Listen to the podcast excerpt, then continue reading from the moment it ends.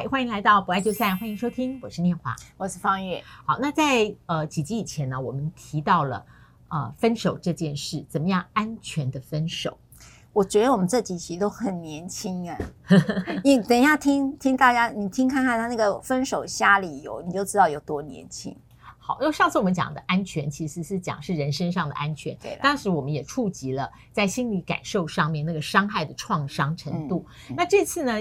嗯、呃，要聊的是不不想讲分手的原因哦，跟上次不太一样哦。那你有没有这样的经验？回溯你的人生经验，或你现在的交往经验？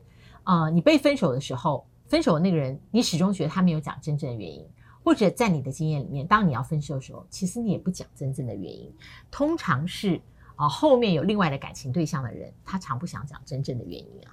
那除了这个之外，有没有为什呃为什么不讲分手的原因呢、啊？我们先看啊，讲他讲出来的瞎理由啊，这是网络上所整理的。那我就说，我就问小编说，这些理由都有人从嘴巴里面讲出来这样人话吗？他说有哦，有哦。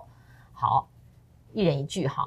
他的一个五大超瞎理由，第一个是我家的狗不喜欢你，这好挑衅哦。嗯，那你来讲第二个，祖先托梦说我们不适合，还有你的穿搭真的很不好看，我。我真的很久都不能接受，腿短走路太慢，这个话我讲出来都很累，都很难呢。听友听不清楚啦，来再讲一遍。腿短走路太慢，还有一个是蛮常听到的，我真的还是放不下我的前任。这好好离谱哦，很离谱啊！所以我觉得有的有的是不是网友他故意来比赛看哪一个呃最可以这样讲最。对，就是 我家的 狗说不喜欢，呃，没有说，对不起，我家的狗不喜欢你。如果说我家的狗说不喜欢你，这个就更瞎了哈。他还他一直在他一直在 review 这五大理由，我觉得根本不用看啦，有的可能就是就是作文比赛吧。我家的狗不喜欢你，通常不是，是我的孩子不喜欢你，就是我跟前夫。哦或者我我不管有没有前夫啦，就是我现在有个孩子，我的孩子不喜欢你，因此变成了分手的理由，这是反而是比较常见的，嗯，对吧？好，所以这个可能是套用了，这可能是套用了。对，祖先托梦，这根本就不用讨论，这一定是 瞎说的，瞎说的。我放不下前任，这个蛮常听到。我所谓的蛮常是比起其他四个理由，没有。我祖先托梦不喜欢你，比较多是我的爸妈不喜欢你。哎，我觉得这样就变得很有意思，对不对？就是说其实他隐藏了真正的理由，当他编这个理由的时候呢，他可能潜意识里面呢，他有感觉到某一个他扛不起的状态。对，哦，所以我祖先托梦说不适合，我是我爸妈不喜欢。应该通常，譬如说，嗯，譬如说我有个朋友，方宇厉害，嗯，我的我有个朋友，然后呢，他跟他妈妈感情真的非常好，因为。呃，也有一个很特殊的状况，可能就是他是一个非非婚生子了哈，所以他跟妈妈两个相依为命。那因此呢，他从以前到现在，他交的任何女朋友都一定要让他妈妈喜欢，只要他妈妈不喜欢，他就是分手理由。他只是又不想要让妈妈背这个罪，可能就跑出一个托梦啊，我阿嬷托梦这样，对，就托梦说了。那第三个，你穿搭不好看，穿搭不好看，在真正的家事案件里面。有啊，有。他说你就不爱化妆，你就是很邋遢，出去呢就是穿得很邋遢。那这件事情让我可能在呃，让我感觉到你不是很重重视我的朋友。所以他那个穿搭不好看，或者是你发福了不好看，或者是你生完小孩之后身材都走形了不好看，这个其实是同一个概念，就是你的外形我不接受，那真的很可恶。可是真的是有这样的一件事。哦，对，你看老师，你看我多认真。我 像我觉得我们小编提供的这个真的很被你这样子诠释哦，我觉得越来越有意思。就是它的潜潜理由，对，潜因素，这个你这个没有办法，这边我就没办法了。所以 你看我都念不出来，你腿短啦，是是走路太慢。你也讲不出来，对，这没有什么隐喻啦，这个没有了啦，这应该是外形啦，就是变攻击啦，对，就完全的攻击。然后我刚刚说这个是我还是放不下前任哦。那我们我们小朋友说他我还是放不下前任这种理由，那为什么一开始要交往？其实这个好，我我也可以替这句话辩解，我都现在在辩解哈。也就是说，呃，他跟前任在分手的时候。呃，他们可能是因为我我举一个小小故事，其实我们前好，我记得好像两年前我在不爱就散就有聊过，他就遇到同学，那就是前任他的初恋情人嘛，那他第二任就结婚了嘛，那他当时的初恋情人就到国外去求学，因此变成他们的分手理由。可是事隔多年之后，他的前任呢回来了，回来了之后。他当然还爱着初恋啊，所以这样讲没错，我还是放不下前任啊。嗯、这句话有过，这个是可以成立的吧？那还有一种情形就是，他跟前一任可能因为呃某个误会而分手，哈，可是他们分手的那个理由原因呢化解开来之后，那或者是第三个有一种，我看这是真实的，也就是他的前任身体呃得了癌症，所以他跟他这一任的老公讲说。我前一任需要我照顾他，嗯、所以我们还是离婚。我我来照顾我的前男友，嗯、也是真的。哎、嗯，我们在这里有头两讲过嘛，这个也是真实的故事。所以呢，呃，这句话你听起来很瞎。我放不下前任，有时候背后的故事也非常多。像譬如说要照顾，呃，就是只剩一个人，然后又得了癌症的前男友，或者是初恋情人，这都有可能啊。好，老师，你还会觉得他瞎吗？现在就不会了，只有那个腿短走路太慢，我们俩实在觉得 那个就是恶意攻击哦。那呃，总结来讲，分手瞎理由哈、哦，他意思就是说，分手理由为什么说不出来？那我们只能说，他有很多为很多为什么的答案。那当然有一个答案是大家都知道的，就是知道对方不愿意分。哦，oh. 对，所以呢，我不想浪费时间去跟你分享我真正的心情跟态度。就是我的分手已经到了一个阶段，是我什么都不想跟你分享了，我只想要分这件事。你答应我也好，不答应我也好，至少呢，我不是突然销声匿迹的人，我就是跟你通知要分手，然后附带送你一个理由。我觉得有的人是决绝到这一步，因为知道对方绝对不肯分，这是一个，就是不想讲理由。还有，那刚刚我有讲，还有就是说。一般人会认为情感背叛的啦，就是他另外交了对象，通常这种不会讲。嗯，我还有一个就是，我跟你讲了很多个分手理由，你就是不接受。譬如说，我我会跟你分手，是因为你经常对我唠叨，很爱管我。他说，好多那个离婚个案是唠叨、欸，哎，对，戒之戒之。对，那另外 那另外一位就说，我可以改啊，这样需要分手吗？像老师如果是这样讲呢？他说：“我可以改啊，我可以不唠叨你啦。那这样需要分手吗？”我觉得之前我们有过这样离婚个案，对不对？嗯、我想他提出应该不是一次两次，对。而且到后来，我觉得唠叨这件事是他是觉得他已经全面性的影响他们的互动，嗯，就像你的这个壁癌或漏水一样，你已经让你整个屋况的观感，呃，都已经第一个观感不好，第二个屋况呢，它的壁癌蔓延太严重，这个屋况呢已经没有办法住了。嗯，好，所以老师讲的很好，就是说我们在前一集有在讲蛙化，对不对？其实实际上蛙化可能是累积下来，从王子变青蛙，或者是总而言之，它是一个过程。所以呢，你可能听到最后一根稻草就是这么一件事，可是它本来就已经累积很久了。嗯、那还有一种就是，他跟他讲分手的原因是你的生生活习惯跟我真的差太远，那这时候怎么办？他说这怎么会是理由？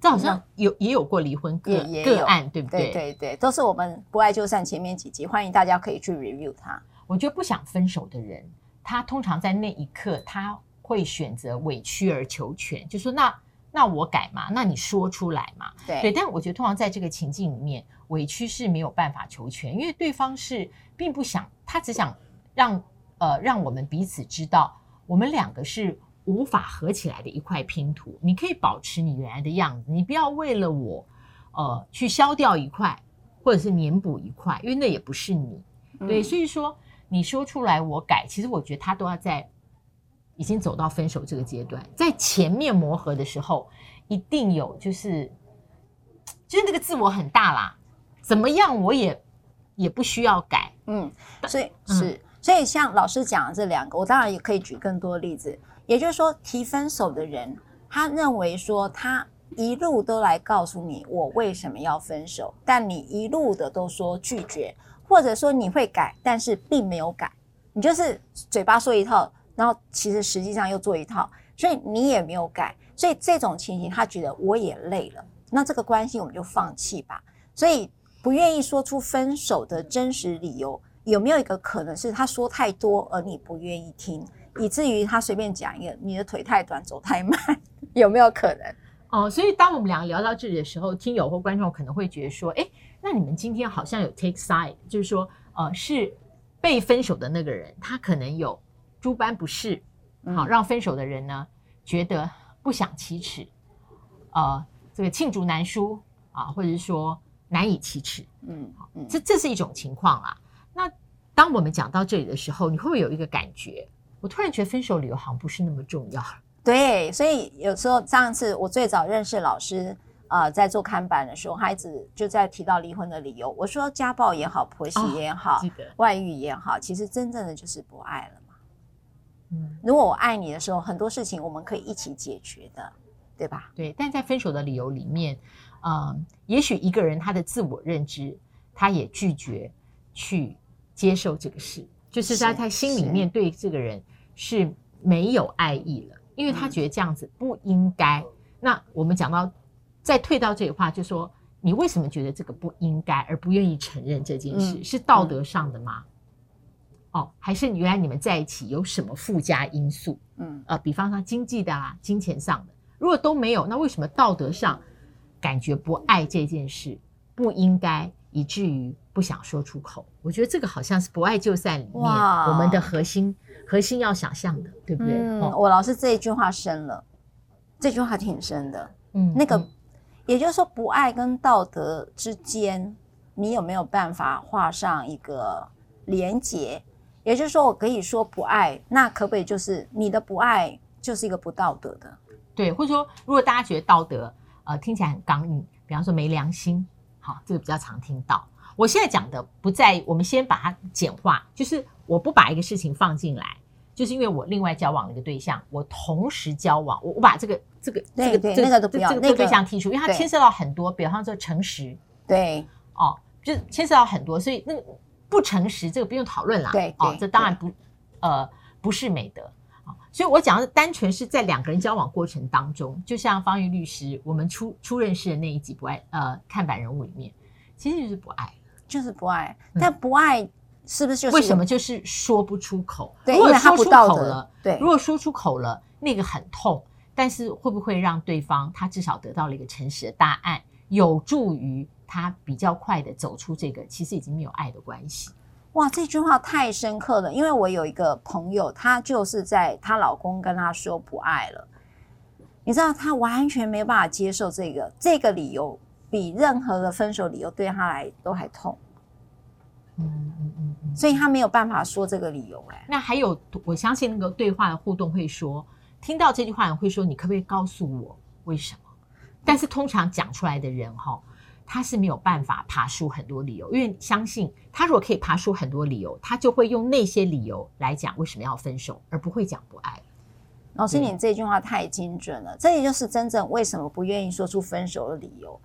那因为不爱这件事情是一个非常抽象式的，我讲连接断裂，那个连接断裂之后，它根本不是在于我刚才讲，不管你腿太短或者你身材变，那个都不是，而是真的是那个我跟你之间的那个连接断了。那那个断的时候，我接不回来，我找不到了这件事情，他也痛苦，所以他会认为在这样的一个关系当中，我没有办法再跟你分享我的任何感受。我也没有办法跟你在呃表达我爱你这件事情的时候，他会认为对你也不公平，对我不公平，对他也不公平。所以在这个关系里头，他希望做一个一个结束或一个诚实的一个处理。